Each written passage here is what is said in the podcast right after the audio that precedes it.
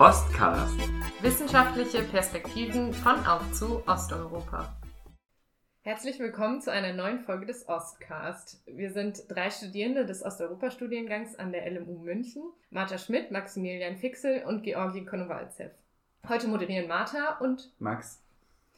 Wir beschäftigen uns heute mit einem historischen Thema, das aber durchaus tagesaktuelle Bedeutung hat, nämlich mit dem Holodomor, einer Hungersnot in der Ukraine in den 30er Jahren. Das Wort Holodomor setzt sich aus den Wörtern Cholat und Mor zusammen, die für Hunger und für Tötung bzw. Vernichtung stehen. Vor knapp einem Monat, am 28. November, war der Gedenktag für die Opfer des Holodomors in der Ukraine. Ja, und über dieses äh, sehr komplexe und weitreichende Thema wollen wir heute mit Professor Dr. Martin Schulze-Wessel sprechen. Er ist unter anderem Professor für Geschichte Ost- und Südosteuropas an der LMU München und Vorsitzender der Deutsch-Ukrainischen Historikerkommission. Schön, dass Sie da sind. Herzlich willkommen. Hallo. Ja, als kleinen Einstieg haben wir uns überlegt oder würden wir gerne wissen, äh, was genau denn die Deutsch-Ukrainische Historikerkommission macht. Was sind ihre Aufgaben? Ähm, genau. Die Deutsch-Ukrainische Historikerkommission ist ein Zusammenschluss deutscher und ukrainischer Historikerinnen und Historiker. Und wie bei allen Kommissionen geht es darum, die gegenseitige Geschichte beider Länder aufzuarbeiten.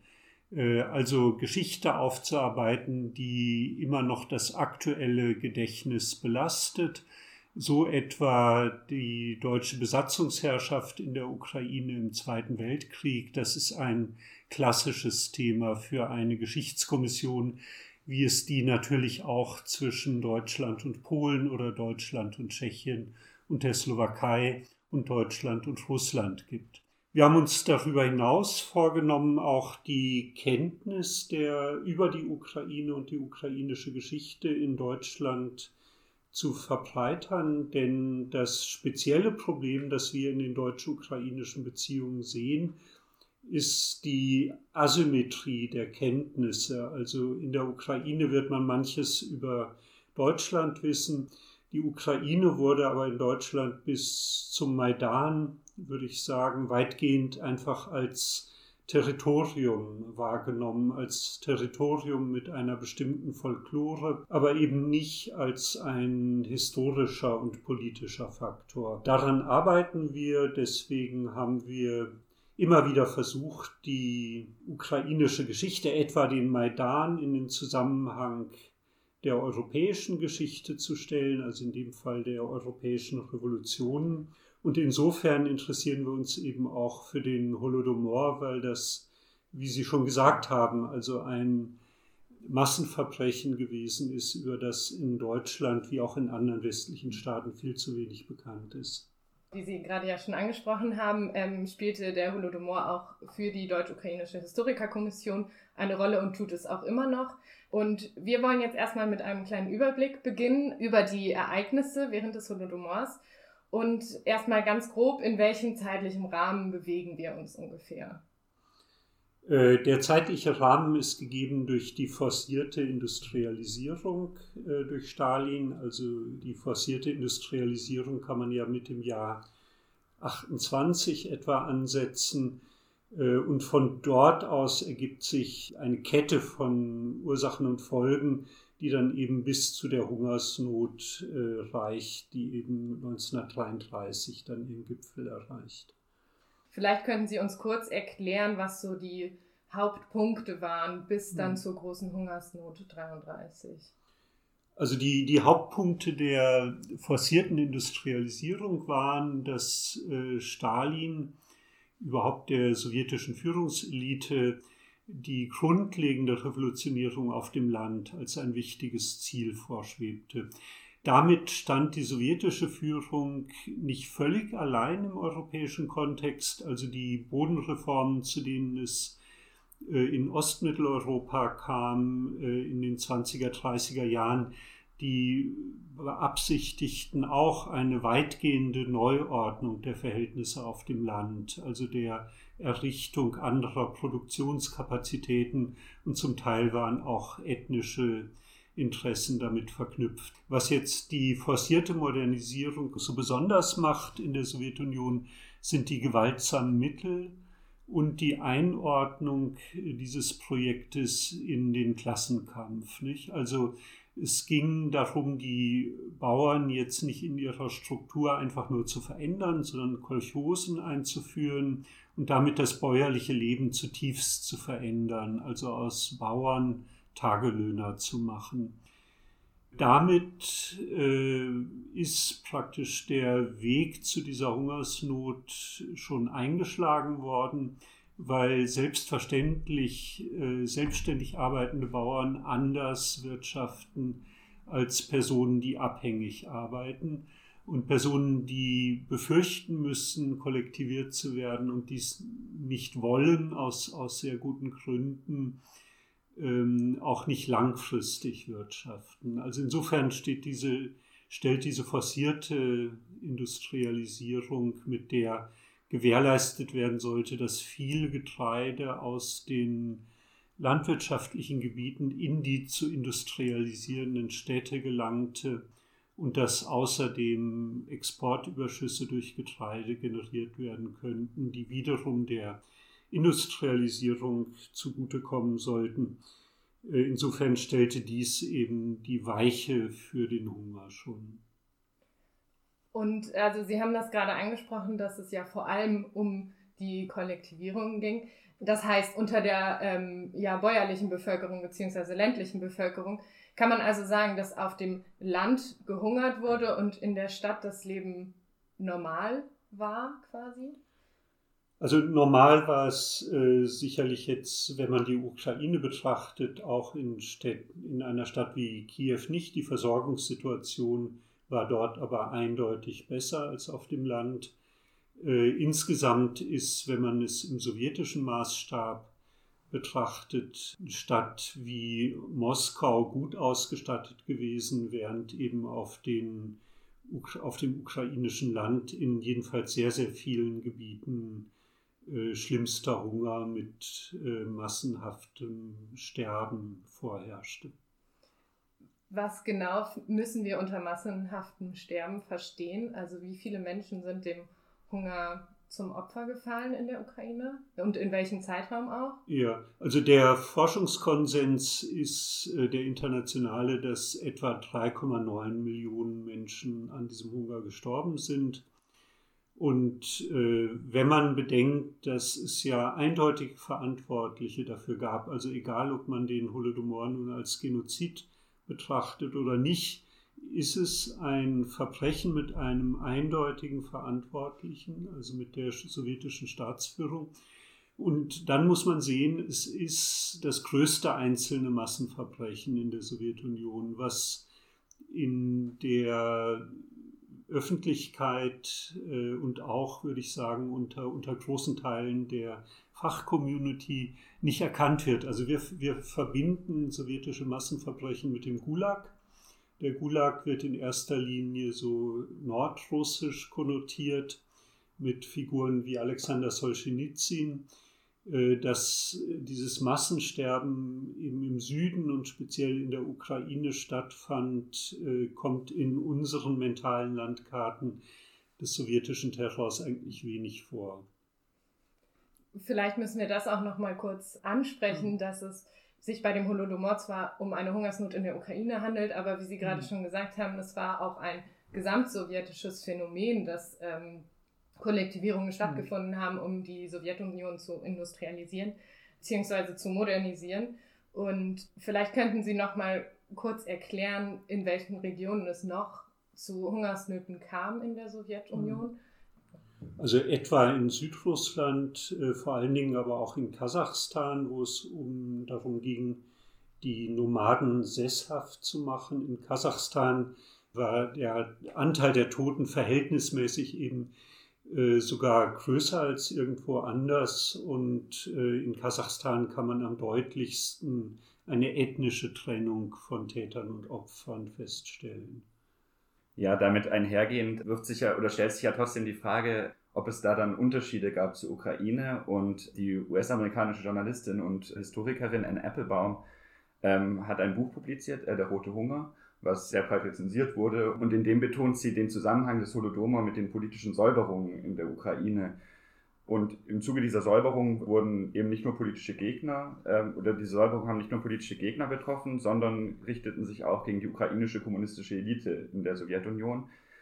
Welche Rolle spielte diese politische Verfolgung und in mhm. dem Zusammenhang auch der ukrainische Nationalismus? Ja, also zunächst mal muss man betonen, wenn Kasachstan betroffen war, schließt das überhaupt nicht aus, dass es ein Genozid, äh, ein Massenmord, den man als Genozid bezeichnen kann, an den Ukrainern gegeben hat. Ne? Und äh, in der Tat, Sie betonen, es, äh, es gibt eben jetzt neben den Neben dem Terror, der sich aus dem Projekt der forcierten Industrialisierung und der Kollektivierung ergibt, gibt es weitere Vorstöße gegen die Ukraine, die sich zum einen, wie Sie erwähnt haben, gegen die Parteifunktionäre richteten, die allerdings, das muss man auch sagen, die antibäuerliche Politik weitestgehend mitgetragen haben und transportiert haben in die Ukraine. Nicht? Äh, sie haben sich zu einem gewissen Zeitpunkt dann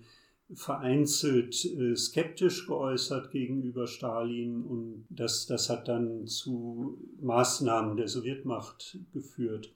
Ähm, was es aber gegeben hat, ist, sind antikirchliche Maßnahmen und zwar schon 1919 und dann wieder in der Zeit der Kollektivierung. Äh, und es hat Maßnahmen, äh, also Terrormaßnahmen gegen die ukrainische Kultur gegeben. Das ist relativ schwer jetzt zu erfassen, weil es da auch Widersprüche gegeben hat. Also die Gründung der Sowjetunion 1922 war ja durchaus mit dem Projekt verbunden, der Indigenisierung. Das heißt, das sowjetische Projekt in ukrainische äh, Formen zu übersetzen, die Sprache und Kultur zu fördern, äh, so wie das auch für andere nationale Republiken der Sowjetunion galt. Das war kein an sich positiver nationaler Standpunkt, der sich da äußerte, sondern es war Strategie. Man glaubte, die Sowjetisierung eben besser durchsetzen zu können, wenn man es mit nationalen Formen verband. In der ähm, Phase der Kollektivierung und dann der verschärften Eintreibung von Getreide ist diese Strategie allerdings aufgegeben worden und sogar in ihr Gegenteil verkehrt worden. Also es wurde plötzlich die Ukrainisierung äh, im Jahr 1933 äh, oder Ende 1932, 33 als der eigentliche Grund für das Scheitern der Requirierungsbestrebungen, also der Getreiderequirierungen bezeichnet. Und äh, damit verbunden war dann eben auch ein Schlag, der sich gegen die ukrainische städtische Intelligenz richtete, ein Kampf gegen bürgerlich-nationale Schichten. Und in diesem Zusammenhang, also von Kampf gegen die Bauern und Kampf gegen die städtische Intelligenz, darin kann man Merkmale für einen Genozid sehen am ehesten. Damit im Zusammenhang steht ja auch dann, äh, eben wie Sie gesagt haben, die Unterdrückung von Intellektuellen und der politischen Klasse der Ukraine. Aber kann man dann sagen, dass diese politischen Säuberungen im Zusammenhang mit dem Holodomor eigentlich schon sehr viel früher begonnen haben. Also äh, Anne Applebaum zum Beispiel beginnt ihr Buch äh, mit dem Jahr 1917, also mit mhm. der russischen Revolution. Dann auch mit dem, äh, geht dann auch detailliert auf den Bürgerkrieg ein, ähm, wo sich ein ukrainischer Nationalismus äh, mhm. versucht hat zu etablieren. Ähm, steht das noch im Zusammenhang dann mit dem Holodomor oder kann man das getrennt davon betrachten?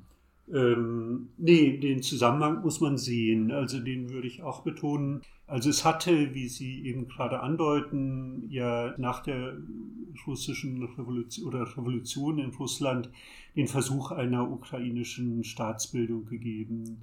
Dieser Versuch der ukrainischen Staatsbildung geschah in einer Zeit, die, die jetzt machtpolitisch sehr komplex zu beschreiben ist. Also es waren vielfältige externe Faktoren, die auf diese Staatsbildung einwirkten. Äh, ein Zusammenhang bestand zu Polen, also es gab einen ukrainischen Führer, der eben eine, einen Staatsbildungsversuch unternahm, Petliura, der von Polen unterstützt wurde. Dies war eine Folie dafür, dass die Ukraine in bestimmten Situationen dann eben wieder als unsicherer Kantonist galt aus der Sicht der sowjetischen Staatsführung. Also das, was man im Jahr 1919 erlebt hatte, wurde eine wirksame Vergangenheit dann in den Jahren 1932, 1933. Insofern gibt es sicherlich diesen Bezug. Also wir haben ja jetzt über diesen Zeitraum von 1928 bis 1933 grob geredet und was ungefähr passiert ist. Vielleicht können wir jetzt nochmal zum Höhepunkt des mhm. Holodomors kommen, also zu den Jahren 32 und 33. Was genau ist da passiert? Welche Auswirkungen hatten diese Kollektivierung ähm, auf die ukrainische Landbevölkerung? Ja, also man muss in der Tat noch sagen, dass die äh, Kollektivierung damit einherging, dass Leute auf das Land geschickt wurden. Also die zum Teil aus der Zentrale kamen, aus Moskau in vielen Fällen, aber auch aus der Ukraine selbst äh, und die die Realisierung der Kollektivierung überwachten.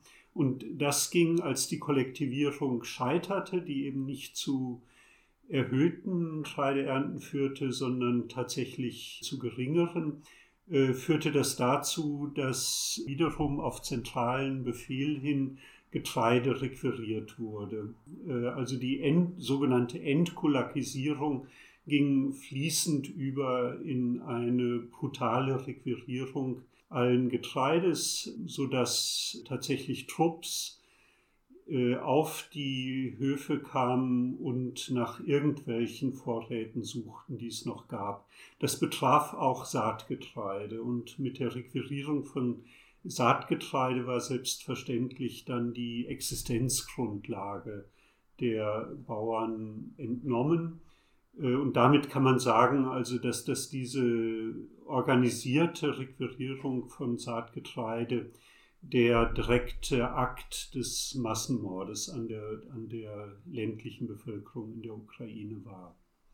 Und ab diesem Punkt kann man wohl auch nicht mehr davon sprechen, dass es halt eben passiert ist, einfach, mhm. sondern es war ganz offensichtlich, dass Menschen verhungern werden, wenn man ihnen Saatgut und das letzte Getreide, was sie noch haben, wegnehmen. Äh, das mussten die sehen, die tatsächlich an diesen Requirierungen beteiligt waren. Äh, das betrifft übrigens auch Kopeljew, der in Deutschland ja als Dissident gut bekannt ist, weniger bekannt ist, dass er an einer Requirierung im Rahmen eines solchen Trupps beteiligt war äh, und sich, wie er dann später bekannt hat, also er hat sich ganz offen mit, auch mit dieser Vergangenheit auseinandergesetzt sich durchaus bewusst war, was daraus folgte aus der Requirierung von Getreide. Er hat sich dann mit, damit gerechtfertigt, dass er Befehlen gefolgt sei und natürlich einem dem Zwang eines äh, Modernisierungsdiskurses, wie es ihn in der Sowjetunion gab. Nur entschuldigt ihn das natürlich in keiner Weise, das muss man auch sagen. Äh, aber er hat diese Vergangenheit aufgearbeitet. In dem Zusammenhang äh, noch ganz kurz, es gab ja auch Hinweise und die Warnungen, also mhm. wir haben von Briefen gelesen, die direkt an Stalin selbst sogar gerichtet waren, mhm. äh, wo auf die Situation in der Ukraine hingewiesen wurde. Also es war ja durchaus auch den Machthabenden bekannt, was in der Ukraine los ist und was dort geschieht. Ja, Wobei diese Briefe, die kamen ja zum Teil auch aus der Parteiführung, sie kamen von den Geheimdiensten. Sie hatten auf Stalin offenbar eine ambivalente Wirkung. Also er wurde mit einer Wirklichkeit konfrontiert, die er nicht hören wollte. Äh, und der Grundansatz sowjetischer Politik ist ja immer ein voluntaristischer, also der Glaube, dass der Wille nur stark genug sein muss, um Fakten zu schaffen. Er hat dann zum Teil jedenfalls die Briefe, die aus den Parteigliederungen der Ukraine kamen, äh, so gedeutet, dass diese Parteiführer illoyal seien. Und das hat mit zur Folge gehabt, dass der Kampf gegen die Ukraine verschärft wurde. Also plötzlich wurde bei der Lektüre solcher Briefe oder auch der Lektüre der Geheimdienstberichte aus der Agrarfrage eine ukrainische Frage. Ja, wir haben ja jetzt schon häufiger den Namen Stalin gehört im Zusammenhang mit dem Holodomor. Und auch Historiker wie Timothy Snyder oder auch Anne Applebaum, von der wir gerade schon gehört haben, ähm, sprechen der Person Stalin eine entscheidende Rolle im Zusammenhang mit dem Holodomor zu. Welche Rolle würden Sie ihm denn zuschreiben und welche Rolle hatte er in diesem System? War seine Person entscheidend für die Härte des Holodomors?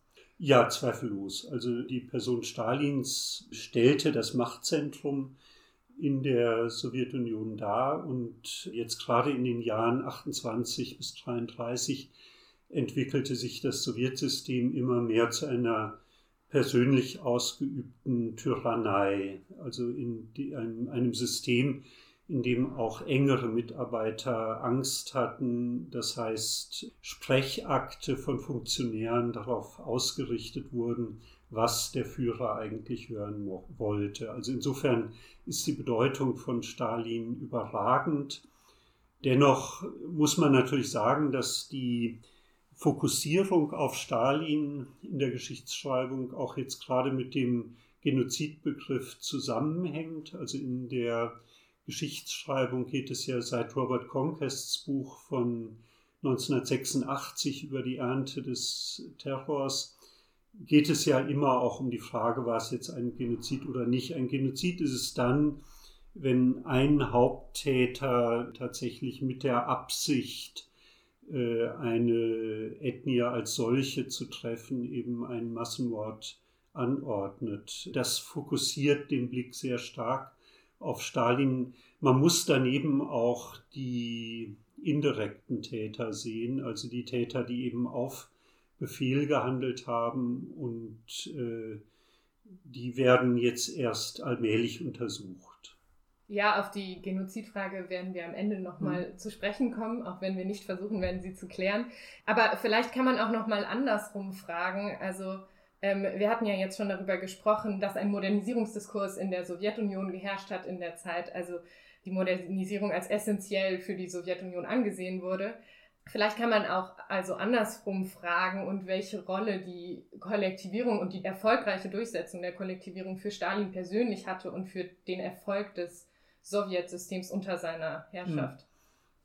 Also die Modernisierung der, der Wirtschaft war sicherlich das zentrale Projekt und um dieses zu realisieren, mussten Städte umgebaut werden, es mussten ganze Industrieregionen aufgebaut werden. Und das ging natürlich nur auf der Basis einer funktionierenden Landwirtschaft, die Getreide in die Städte bringen würde. Also insofern ist, sind diese Agrarfragen für Stalin eher sekundär gewesen. Zentral, primär ist die Industrialisierung gewesen. Um die Getreidelieferungen aber sicherstellen zu können, war aus Stalins Sicht eine völlige Umkrempelung, eine Revolutionierung des Landes notwendig. Also er stellte sich eine effiziente Landwirtschaft so vor, dass eben nicht mehr bäuerliche Wirtschaften das Bild bestimmten, die äh, Subsistenzwirtschaft betrieben, also vom eigenen Ertrag lebten, was eben geringe Marktleistungen der Wirtschaft ermöglichte. Er stellte sich Riesenbetriebe vor, also groß war immer besser, die auch kollektiviert waren, also Kolchosen eben. Dazu kam ein zweiter Aspekt, nämlich dass äh, die notwendigen Voraussetzungen für die Industrialisierung nur zum Teil in der Sowjetunion selbst geschaffen werden konnten. Das heißt, man brauchte auch Importe, Industrieimporte aus dem Westen, die man nur bezahlen konnte mit Rohstoffen. Das war Holz. Holzwirtschaft hatten westliche Staaten schon auch Sanktionen verhängt, weil man wusste, dass es eben Zwangsarbeiter waren, die, die diese Holzwirtschaft leisten mussten in der Sowjetunion. Und es war Getreide. Und dieser Getreideproduktion kam dann eben im Sinne der Industrialisierung und der Exporterlöse, die dafür notwendig waren, eine so zentrale Rolle zu. Weil Sie jetzt gerade nochmal die Exporte von Getreide angesprochen haben, vielleicht nochmal die kurze Nachfrage. wurde dann während der Zeit des Holodomors, also während die Leute in der Ukraine und auch in anderen Regionen der Sowjetunion verhungert sind, wurde gleichzeitig noch Getreide exportiert, um das Sowjetsystem am Laufen zu halten, um Devisen äh, zu bekommen. Tatsächlich, also die in den entscheidenden Jahren 28 bis 30, 31 erhöhten sich die Getreideexporte, also nach Deutschland verdreifachten sie sich sogar. Das geschah, also ist einer der furchtbarsten Aspekte des Holodomor, das tatsächlich gleichzeitig noch in erheblichem Maße ausgeführt wurde. Also es ging um 5 Millionen Tonnen bei einer Getreideproduktion etwa von 70 bis 80 Millionen Tonnen. Dies alles stand unter dem Diktat eben der forcierten Industrialisierung. Man brauchte die Devisen. Um diese Devisen zu erlangen, war man zu jeder Tat bereit.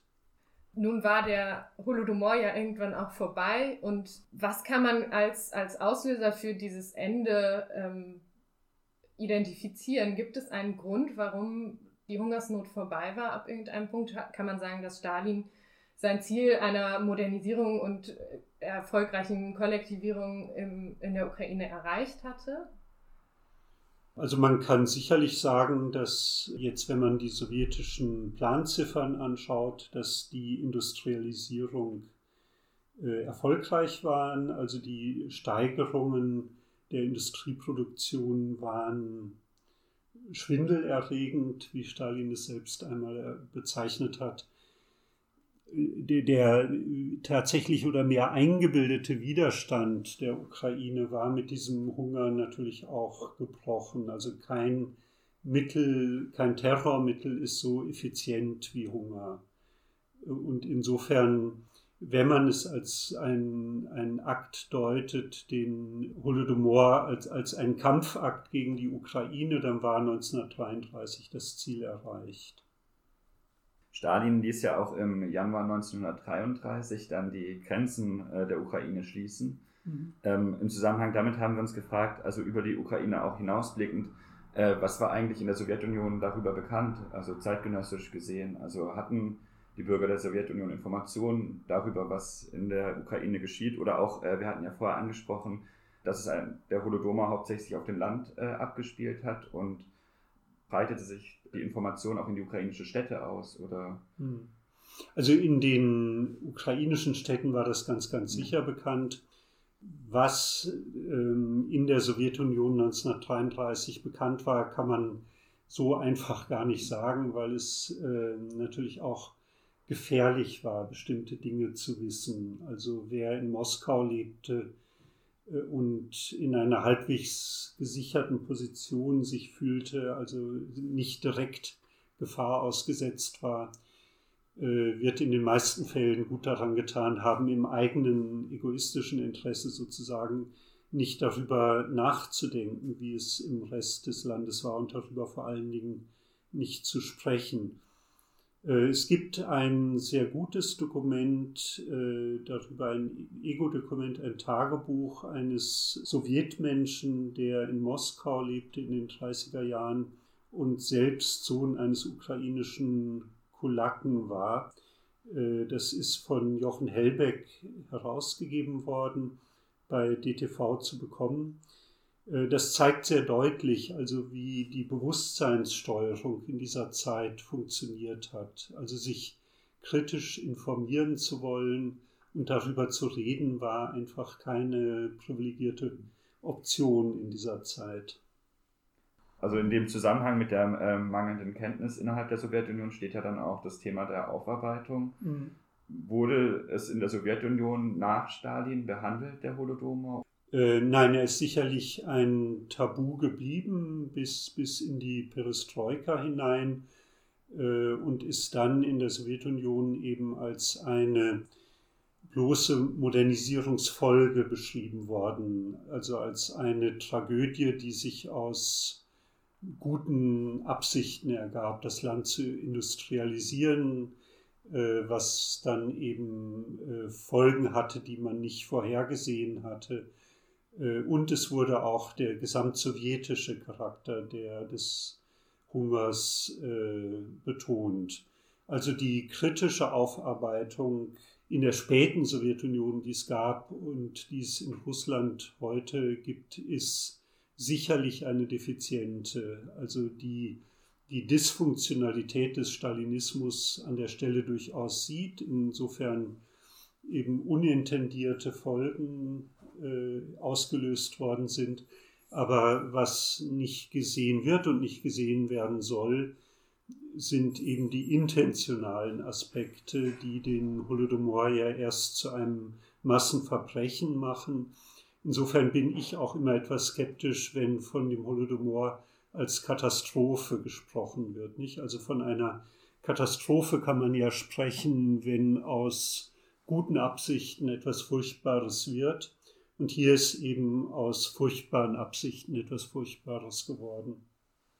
Wir besprechen ja das Thema des Holodomors gerade aus einer deutschen Perspektive und dementsprechend können wir uns jetzt vielleicht auch noch mal fragen, was man in Deutschland überhaupt über den Holodomor weiß. Also aus unserer Kenntnis würden wir jetzt sagen, dass das Thema des Holodomor in der deutschen Öffentlichkeit eigentlich kaum präsent ist. Mhm.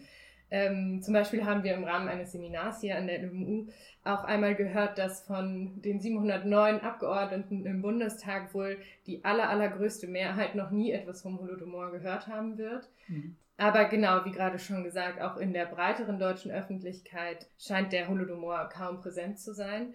Also haben Sie eine Erklärung dafür, warum ein solches Verbrechen, das aktuellen Schätzungen zufolge ja knapp vier Millionen Opfer gefordert hat, in Deutschland so wenig bekannt ist? Ja, also es ist nicht einfach zu erklären. Nicht? Äh, der Holodomor hat äh, eine gewisse Rolle gespielt in der ukrainischen Emigration, sei es in Deutschland, aber vor allen Dingen auch in Nordamerika. Dort ist auch die Erinnerung und die Erforschung des Holodomor im Kalten Krieg schon vorangetrieben worden.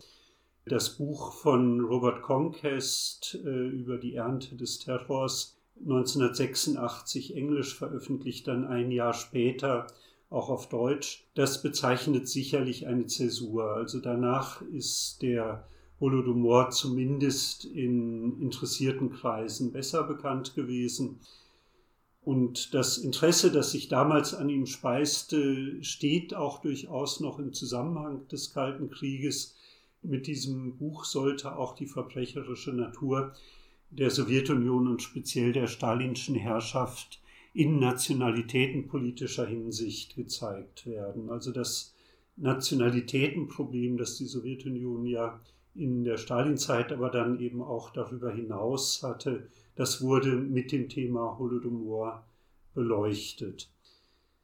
Ja, dass es in Deutschland so eine verbreitete Unkenntnis gibt, hat sicherlich auch damit zu tun, wie Forschungsschwerpunkte in Deutschland gesetzt sind. Also die, die Osteuropa-Forschung konzentriert sich eben auf Russland tatsächlich und da bislang eben noch viel zu wenig auf, wenn man jetzt an das Zarenreich denkt, äh, auf die Regionen des Zarenreiches oder sie konzentriert sich auf die Sowjetunion und da in geringem Maße, denke ich, auf die Ukraine obwohl die Ukraine ja jetzt äh, die Archive geöffnet hat, also eigentlich sehr, sehr gute Arbeitsbedingungen für Ukraine-Forschung bestehen.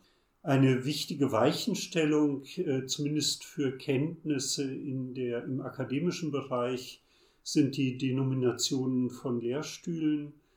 Äh, und da gibt es kaum Schwerpunkte für ukrainische Geschichte in Deutschland. Also anders als in Kanada zum Beispiel. Und das macht, ist vielleicht mit dafür verantwortlich, dass die Kenntnisse so gering ausgeprägt sind. Sie hatten ja anfangs ähm, im Podcast erwähnt, dass das Interesse an der Ukraine durch die Maidan-Demonstration 2013-14 deutlich angestiegen ist. Hm. Kann man beobachten, dass sich dadurch auch eine verstärkte Auseinandersetzung mit äh, dem Holodomor aus akademischer Perspektive ergeben hat? Mhm. Also aus generellem Interesse an der ja. Ukraine und an der ukrainischen Geschichte? Ich würde sagen, der Beitrag des Maidan ist vergleichbar mit dem, was wir in Belarus heute erleben. Für die öffentliche Wahrnehmung, dass äh, plötzlich positive Bilder mit Ländern verbunden werden, über die man vorher gar nichts wusste oder über die irgendwie so ein Grauschleier der Diktatur lag, wie in Bezug auf Belarus. Also die, diese positive Umdeutung auch mit Fernsehbildern öffnet die Bereitschaft, überhaupt etwas zu lesen über die Ukraine oder Belarus in, in, einem, in weiteren Bevölkerungskreisen. Das Thema Holodomor ist aber sicherlich durch die Petition von ukrainischen Aktivistinnen und Aktivisten dann prominenter geworden. Also es ist ja eine Petition an den Bundestag gerichtet worden. Die Petition hat, wenn man sie geschichtswissenschaftlich anschaut, hat sie durchaus Mängel. Also da ist von zig Millionen Toten die Rede, was ja heißt mindestens 20 Millionen das entspricht nicht dem internationalen Forschungsstand. Aber die Petition hat zweifelsohne äh, das Verdienst, dass sie eben in einer breiteren Öffentlichkeit äh, auf dieses Thema hingewiesen hat. Und seitdem ist ja auch einiges in verschiedenen Medien in den Gang gekommen. Genau, also am 14. Dezember 2018 wurde die Petition ja eingereicht. Äh, dazu gibt es bis heute allerdings noch keine feststehende Entscheidung. Aber die, die Grundfrage oder der Streitpunkt dieser aktuellen Debatte dreht sich ja hauptsächlich um die Frage nach dem Genozid, also ob der Holodomor ein Genozid war. Ja, handelt es sich dabei um eine politische Frage, um eine juristische oder historische Frage? Also ich würde sagen, dass Geschichtswissenschaften da nur die Rolle einer Hilfswissenschaft spielen können. Also Genozid ist ein völkerrechtlicher Begriff, der aus der UN-Konvention von 1948 sich herleitet äh, und Historiker können nur diesen juristischen Begriff nehmen und ihn historisch reflektieren. Also sie können bestimmte Tatbestände liefern und die müssen dann völkerrechtlich bewertet werden. Also insofern Geschichte ist eine Hilfswissenschaft. Äh, dann ist es natürlich auch eine politische Entscheidung. Also viele Staaten haben ja den Holodomor als einen Genozid anerkannt, einige, wie zum Beispiel Israel, auch nicht. Ähm, und bei einer politischen Bewertung fließen natürlich Aspekte ein, die jetzt für die Geschichtswissenschaft, auch für die rechtswissenschaftliche Betrachtung keine Rolle spielen. Also wie welche Folgen hat die Anerkennung des Holodomor als Genozid im Verhältnis zwischen Deutschland und der Ukraine? Welche Wirkungen hat es darüber hinaus auf die internationale Landschaft? In Bezug auf Deutschland würde ich sagen, stellt sich auch die Frage, ob ein Land, das einen Genozid verursacht hat, äh, ich meine die Shoah, die zweifellos sehr viel intentionaler und systematischer war, ob es weitere Genozide eigentlich anerkennen will. Das ist mit dem Genozid an den Armeniern bekanntlich geschehen. Äh, aber man kann die Frage stellen, ob, ob Deutschland das eigentlich überhaupt tun sollte. Und man kann auch die Frage stellen, welche Genozide, die Deutschland zu verantworten hat, sind eigentlich von Deutschland selbst noch nicht anerkannt worden. Also ähm, ist nicht auch mit der Niederschlagung des Warschauer Aufstands 1944 ein Genozid verbunden gewesen, mit der Belagerung von Leningrad, nicht? Also, und, und das ist nicht das Ende der möglichen Aufzählung. Also insofern ist es eine schwierige historische Frage, äh, aber eine noch schwierigere politische. Und wir, wir Historikerinnen und Historiker können die, den Politikern auch die Frage nicht abnehmen. Wir können bestimmte Aussagen machen. Ich habe mit meinem Artikel in der FAZ, also ich habe da einen ausführlichen Essay zu diesem Thema geschrieben. Ich habe beides beleuchtet, beide Seiten der Holodomor als Genozid oder als Soziozid.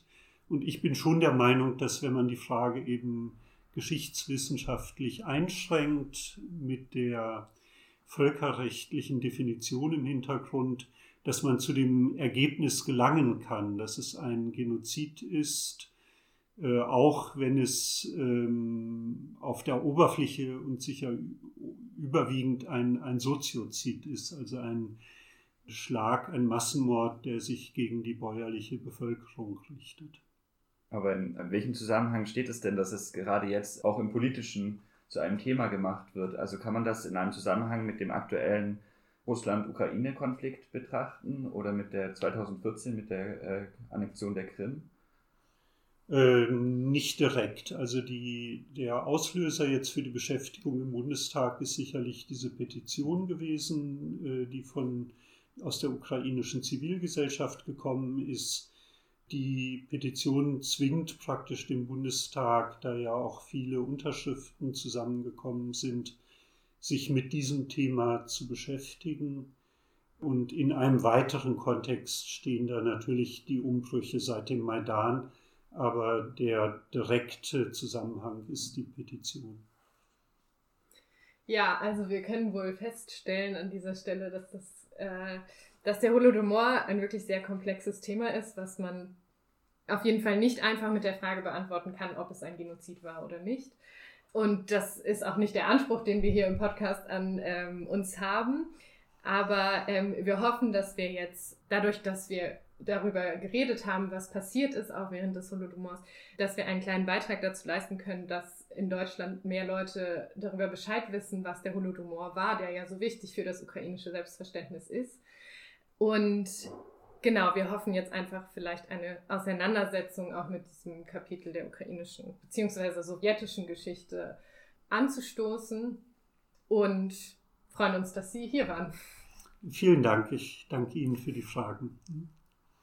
Ja, an dieser Stelle eben vielen Dank an Sie, Herr Schulze-Wessel, auch, dass Sie sich auch die Zeit genommen haben, uns und unseren Hörerinnen und Hörern dieses Thema näher zu bringen. Ja. Ja, und dann auch vielen Dank fürs Zuhören und bis zum nächsten Mal.